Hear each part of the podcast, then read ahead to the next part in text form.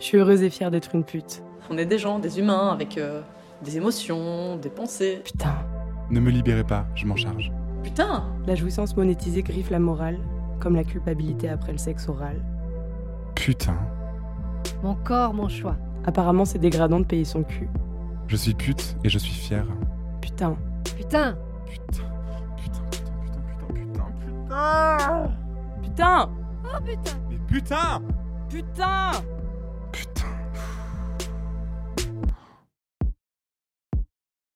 Putain.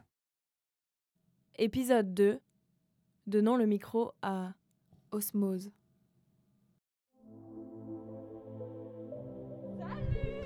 Ça va? Ça va?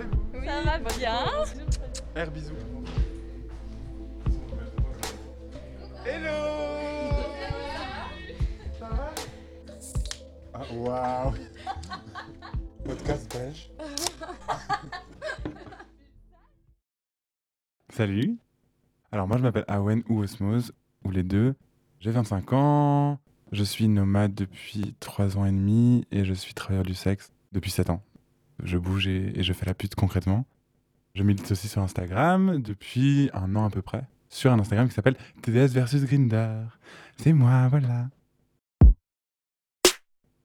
Très très tôt, j'avais une vision des prostituées qui était hyper poétique. Pour moi, c'était vraiment une représentation de femmes très très fortes, avec une énergie sexuelle hyper palpable aussi. hein. Et même, par exemple, la, manière dont elles s'habillaient et tout ça, moi, ça me... Je trouvais ça dingue. Ma relation avec la prostitution, c'était pas une porte fermée. C'était vraiment une porte ouverte. Et du coup, euh, bah après, je suis rentré dans ma sexualité, dans le monde homosexuel. Et c'était euh, très marrant d'ailleurs parce que ma première fois, petite anecdote, déjà, euh, j'ai couché avec un mec de 36 ans dans une camionnette. Et quand j'y repense aujourd'hui, je me dis putain, un destin de pute quoi. Et à un moment, bah, il y a un mec qui m'a proposé, euh, bah vas-y, je te paye 50 euros. Donc moi, nickel, tu vois, j'avais déjà la porte ouverte, donc j'avais envie de me lancer là-dedans. Donc c'est arrivé, donc j'y suis allé, j'ai un peu euh, accueilli euh, ce qui m'arrivait. Et ça s'est super bien passé en fait.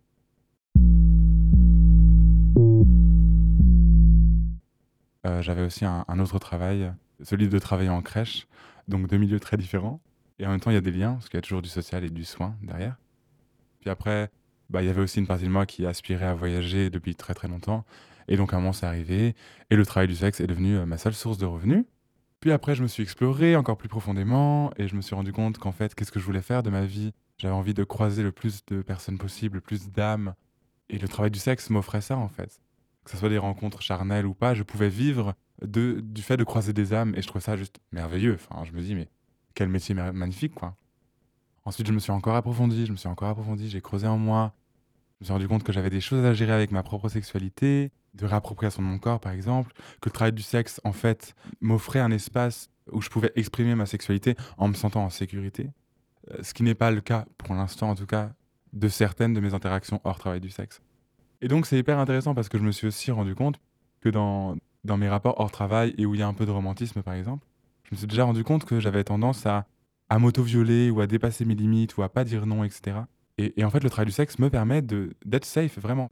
En fait, je me sens en sécurité dans le sexe quand c'est uniquement sexuel.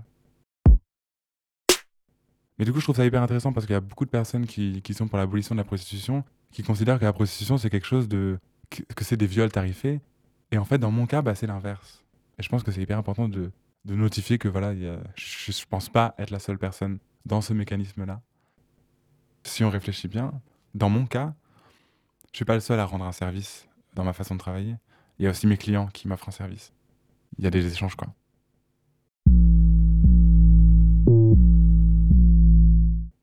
Alors moi, je travaille euh, par Internet parce que, bah, déjà, c'est cool, il y a de la distance, tout ça, tu peux rester chez toi et tranquille. Mais aussi parce que dans les relations homosexuelles, c'est comme ça que ça marche, quoi. On a eu des applications pour baiser très très vite. Euh, Tinder, vous êtes archi chou, euh, vous êtes arrivé bien après la guerre. Mais voilà, Grinder, ça existe depuis très longtemps. Les applications pour baiser, ça existe depuis très longtemps. Et ça, c'est euh, quelque chose d'autre qui, diffère du milieu de relations hétéro. C'est que moi, si j'ai genre 5 messages par semaine, c'est hyper dingue. J'entends des collègues me dire, euh, elles vont publier une annonce et bim, elles vont se taper genre un nombre de messages, mais 50, 200, j'ai entendu, je fais waouh! Et avec 90% de mytho, quoi. Donc tu te dis, putain, le taf là-dedans, mais c'est pas du tout pareil dans, suivant les milieux, quoi, vraiment. J'aime vraiment ce travail.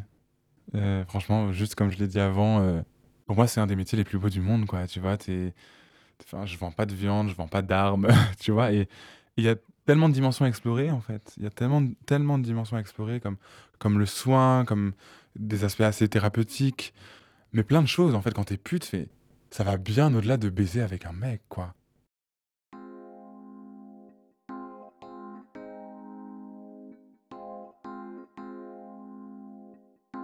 Pour celles et ceux qui penseraient que je ne vends que mon cul, car il y en a, laissez-moi vous redonner une oscillation à votre lumière un peu trop statique. Je travaille sur l'attachement, le consentement, les connexions. Je caresse les introspections en y insufflant l'envie d'approfondissement, ou pour certains, la capacité. Je danse aussi, en partageant ma vibration. Que ce soit dès le salut d'entrée ou durant le mélange de nos peaux j'exprime et accueille l'expression. Je redonne goût. Je paillette. Je fais tendre des bites autant que des lèvres. Je touche des culs autant que des cœurs.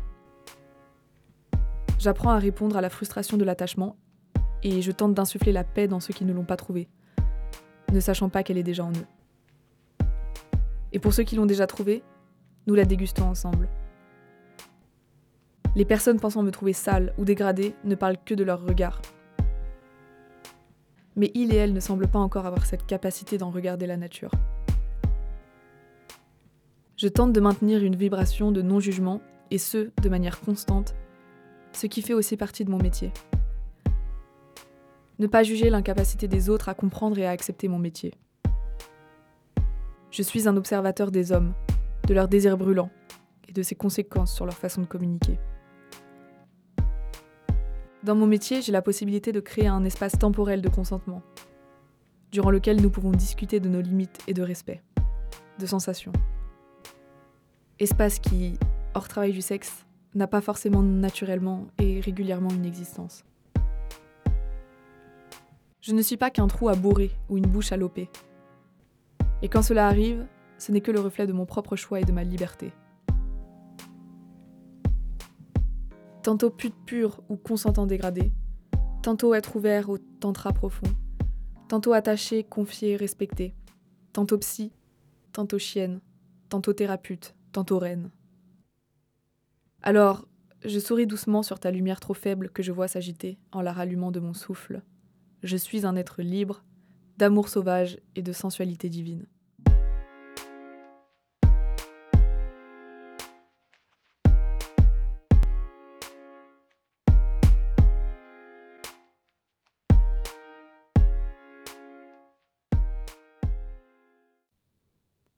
C'était un poème extrait du journal de bord d'Awen.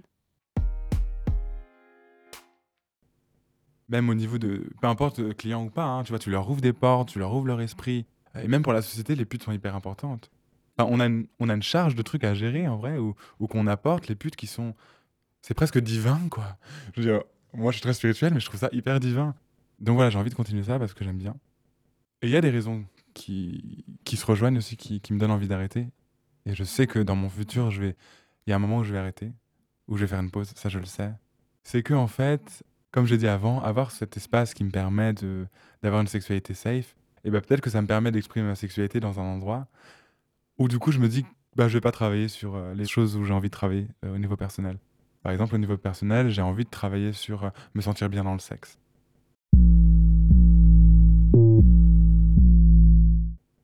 Moi, dans mes relations amicales, je suis quelqu'un qui arrive un peu avec euh, ma joie de vivre, en train de dire je suis pute et c'est génial. Et du coup, la personne en face, elle est. Il y a je pense qu'il y a un bug qui se passe, inconscient, de ok, j'ai une pute en face de moi et c'est pas du tout l'image que j'en avais. La plupart des gens qui m'ont pris en stop, par exemple, euh, parce que je fais beaucoup d'autostop, et qui me demandent et je- que je me sens à l'aise de leur répondre, bah, la plupart des réactions c'est Ah, waouh, t'es la première personne que je rencontre, ou Ah, c'est vrai. Ou alors ils, ils croient pas au début, genre Ah, mais c'est vraiment vrai? Après, j'en ai déjà eu un qui a plus parlé de tout le voyage, mais ça va, il me prenait juste pendant 20 minutes, 15 minutes, je sais plus. Mais j'étais en mode, ah, il parle plus. Hmm, je l'ai un peu gêné. Et j'étais pas à l'aise pour appuyer dessus en mode, vous êtes gêné? Non, donc. donc voilà, mais en, général, la plupart des gens, c'est ça. Après, c'est plus sur Internet que tu as des réactions où euh, il y a des personnes qui sont viscéralement opposées au fait qu'on puisse être euh, un tant soit peu heureux ou fiers de travailler dans la prostitution, qui là viennent euh, avec leurs grands chevaux, qui font du harcèlement, ou qui voilà, sont, pas, sont vraiment très très violentes. Il y a aussi des personnes qui ont des idées abolitionnistes et qui sont hyper paisibles. Et là, il n'y a pas de problème, on peut discuter quoi. Mes parents, euh, bah, ils n'ont pas trop le choix en fait. Enfin, c'est toute un- une histoire aussi qui a créé quelque chose. Moi aujourd'hui, mon père, il a eu aucun problème. Mais il était très en paix très très vite. Tant que j'allais bien, c'était ok. Alors que sa femme avait, euh, plus de mal, par exemple. Mais c'est parce qu'elle considérait que la prostitution était forcément quelque chose de malsain. Alors qu'au final, moi j'avais envie de lui dire, mais attends, mon père ne me rejette pas. Sois contente pour moi, quoi. Mais je pense que voilà, elle, percevait la prostitution avec un prisme euh, où c'est quelque chose de dangereux et de malsain. Et ma mère, elle a été un peu inquiète au début, mais c'était parce que euh, c'est ma mère et qu'elle s'inquiète. Elle s'inquiétait quand euh, je suis devenu nomade, elle s'inquiétait quand elle a appris ma séropositivité. Donc voilà, on parle et on s'explique. Et aujourd'hui, quand je suis avec elle chez elle, je lui dis ce soir je mange pas avec vous, je travaille. Et c'est ok. Elle fait ok, ça marche. Donc nickel.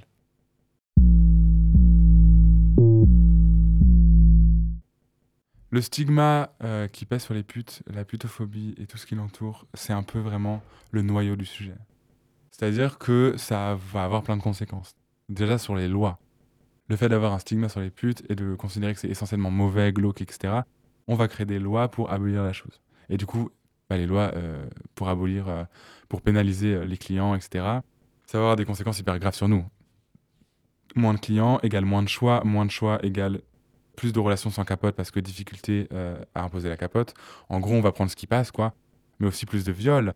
Parce que moi, voilà, j'ai plus de thunes. Bah, C'est-à-dire que je vais accepter le seul client que, que je vais trouver qui va vouloir des pratiques que moi, j'ai pas envie de faire, mais mon ventre a envie de manger. Donc, je vais y aller, quoi.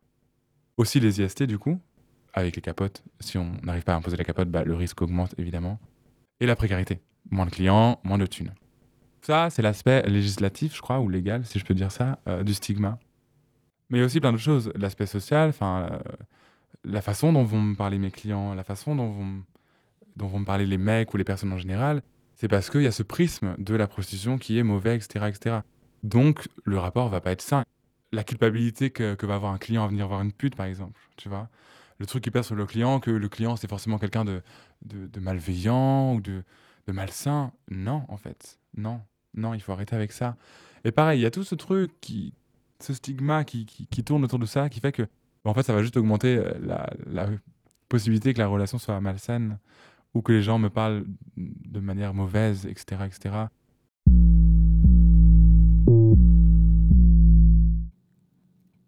Parmi la masse d'individus qu'Osmose a pu croiser, réellement ou virtuellement, il a vu beaucoup de choses qui reviennent comme des idées ancrées sur son métier. Voici un extrait de son deuxième ouvrage intitulé Mes conversations en tant que travailleur du sexe.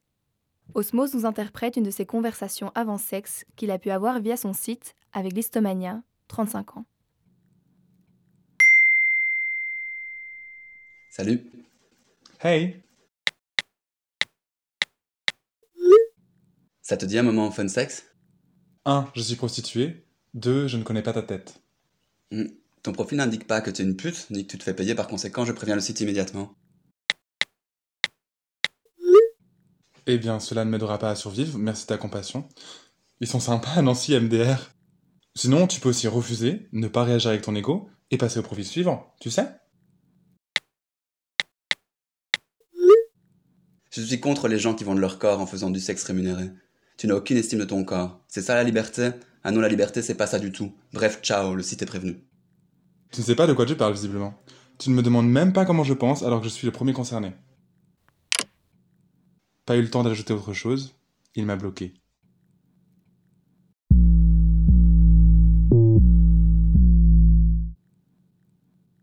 Et aussi l'estime de soi, putain, on parle pas assez de ça. Hein. L'estime de soi en tant que pute, les choses qui sont ancrées, mes collègues qui sont isolés, tu vois, qui, reçoivent tous les jours dans la gueule que, en fait, euh, c'est des personnes glauques et horribles, et malsaines, et traumatisées, et machin. Enfin, c'est hyper hardcore. On a tellement de choses à dire. Les putes, on voit des trucs, genre la sexualité des mecs cis, on, les, on la connaît. Euh, ce qui se passe, les enjeux, on peut parler de consentement, on, peut, on a plein de choses à apporter à la société. Et le fait que la société nous mette de côté comme ça et nous ignore, bah, ça fait qu'elle perd beaucoup de choses sur beaucoup de sujets. Et en fait, dans la prostitution, bah, il y a plein de choses en jeu, en fait, dans le travail du sexe. Il y a des personnes qui vont considérer ça comme un travail, d'autres non. Il y a des personnes qui vont exercer cette activité parce qu'elles elles sont euh, dans un processus euh, migratoire. Il y a des personnes qui sont des personnes trans et qui trouvent pas de métier parce qu'on est dans une société transphobe, donc elles vont travailler dans le travail du sexe. Il y a des personnes qui le vivent bien, il y a des personnes qui le vivent mal, il y a des personnes qui se réapproprient leur corps, il y a des personnes qui se sentent en pouvoir. Il y a plein de possibilités.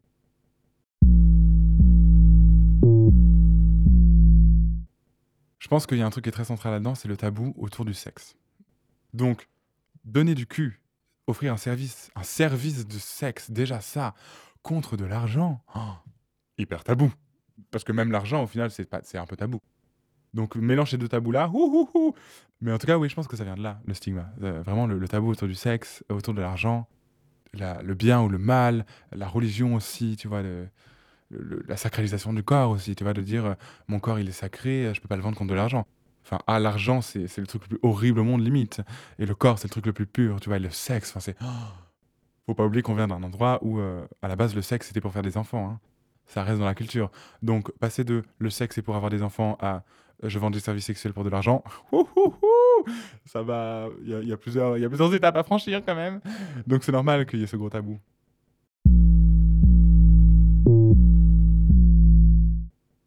L'abolition, c'est pas la solution. Le, euh, réglementarisme, c'est pas la solution. Bon, moi, je vais plus vers le réglementarisme et surtout plus vers la décrime avant le réglementarisme. J'ai bossé dans un bordel en Allemagne, donc réglementarisé. Il y a plein de choses à revoir et c'est normal. Dans tous les métiers, il y a plein de choses à revoir.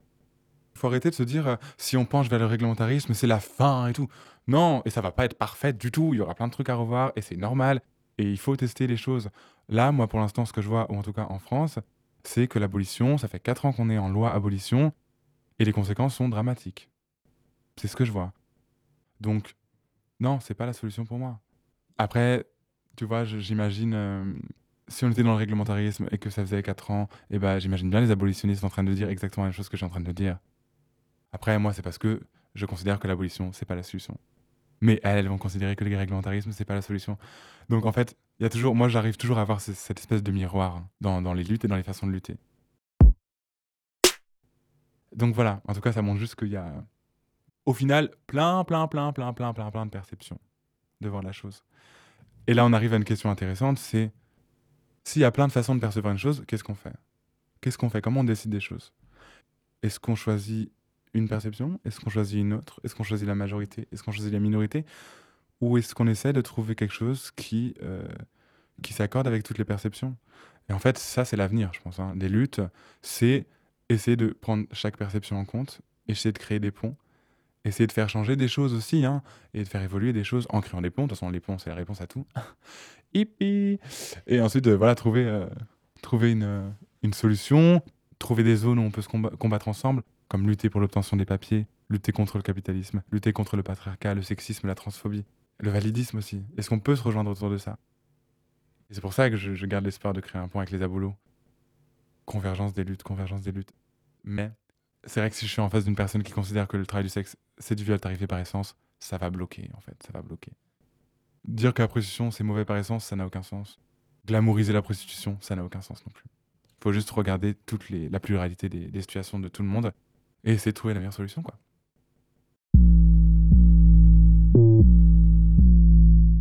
Je pense que ce que j'aurais envie de dire aux, accompagnateurs euh, et aux accompagnatrices sociales qui accueillent le public des travailleurs et travailleuses du sexe, euh, que ce soit dans le domaine médical ou, social, enfin en tout cas toutes les personnes qui peuvent être amenées à être en face de travailleurs et travailleuses du sexe qui sont dans une demande particulière, c'est d'être vraiment dans l'accueil de la, de, la chose.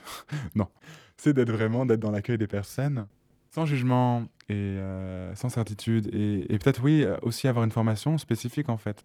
Ne pas regarder la personne avec un prisme donné, euh, mais de, de, garder en conscience que, OK, la personne en face de moi est travailleur du sexe. C'est pas quelque chose que je dois mettre sur le côté. Mais je ne dois pas considérer que parce que cette personne est travailleuse du sexe ou travailleur du sexe, je dois lui parler d'une certaine manière. Et je dois considérer qu'elle est comme ça et qu'elle vit la chose comme ça. C'est vraiment rester dans l'adaptation, en fait. Regarder l'humain regarder l'humain, l'humaine avant euh, le travailleur et la travailleuse, sans jamais oublier qu'une partie de cet humain humaine, c'est d'être travailleur ou travailleuse du sexe. Alors moi où je suis allé, surtout les, les donc euh, pour euh, faire des tests, ça a été Après, comme j'ai dit, j'arrive d'une certaine manière. Moi, quand je dis que je suis pute, je te dis, je pose un cadre. Je mets des fleurs, tu peux rien dire. Donc, si tu réagis mal, t'as même pas la place de mal réagir. je te la laisse pas. Mais je pense que, que ça existe et je pense qu'il faut vraiment former les personnels euh, soignants à réagir par rapport à ça. Parce que moi, j'arrive avec mes grands chevaux, mais il y a peut-être une personne qui va être hyper mal à l'aise au fait de le dire et qui va avoir choisi de le dire pour n'importe quelle raison et qui va se retrouver en face d'une personne qui n'est pas éduquée à ça.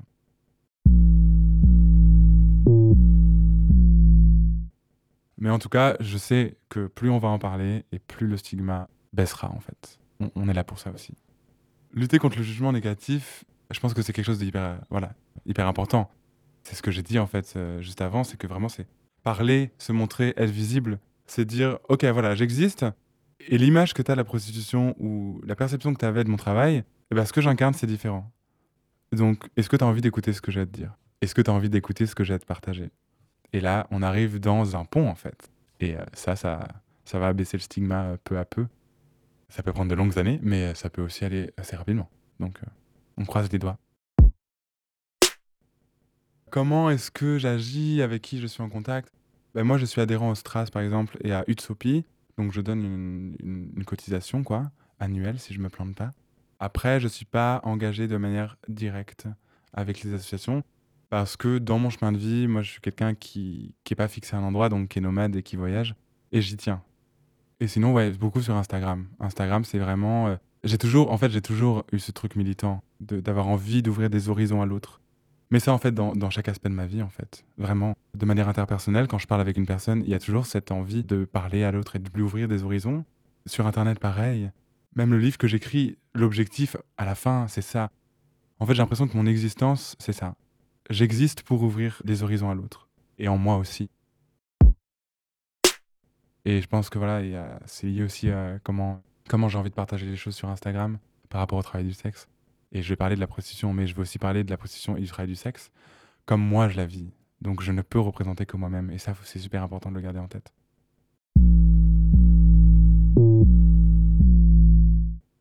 Ce qui pourrait aider à modifier l'image que les personnes ont du TDS, travail du sexe, c'est de s'éduquer. Qu'elles prennent euh, la responsabilité, ou plutôt le réflexe, ou l'intérêt même, d'aller s'éduquer sur ça. Mais aussi que nous, on parle, ou qu'on soit visible. Que les personnes qui organisent des choses autour du travail du sexe euh, invitent des personnes qui exercent le travail du sexe. Si possible avec des avis différents, c'est toujours plus intéressant. Que les personnes qui ont de la visibilité nous invitent, en fait. Et si tu partages pas ta visibilité, pas de jugement, interroge-toi pourquoi tu le fais pas.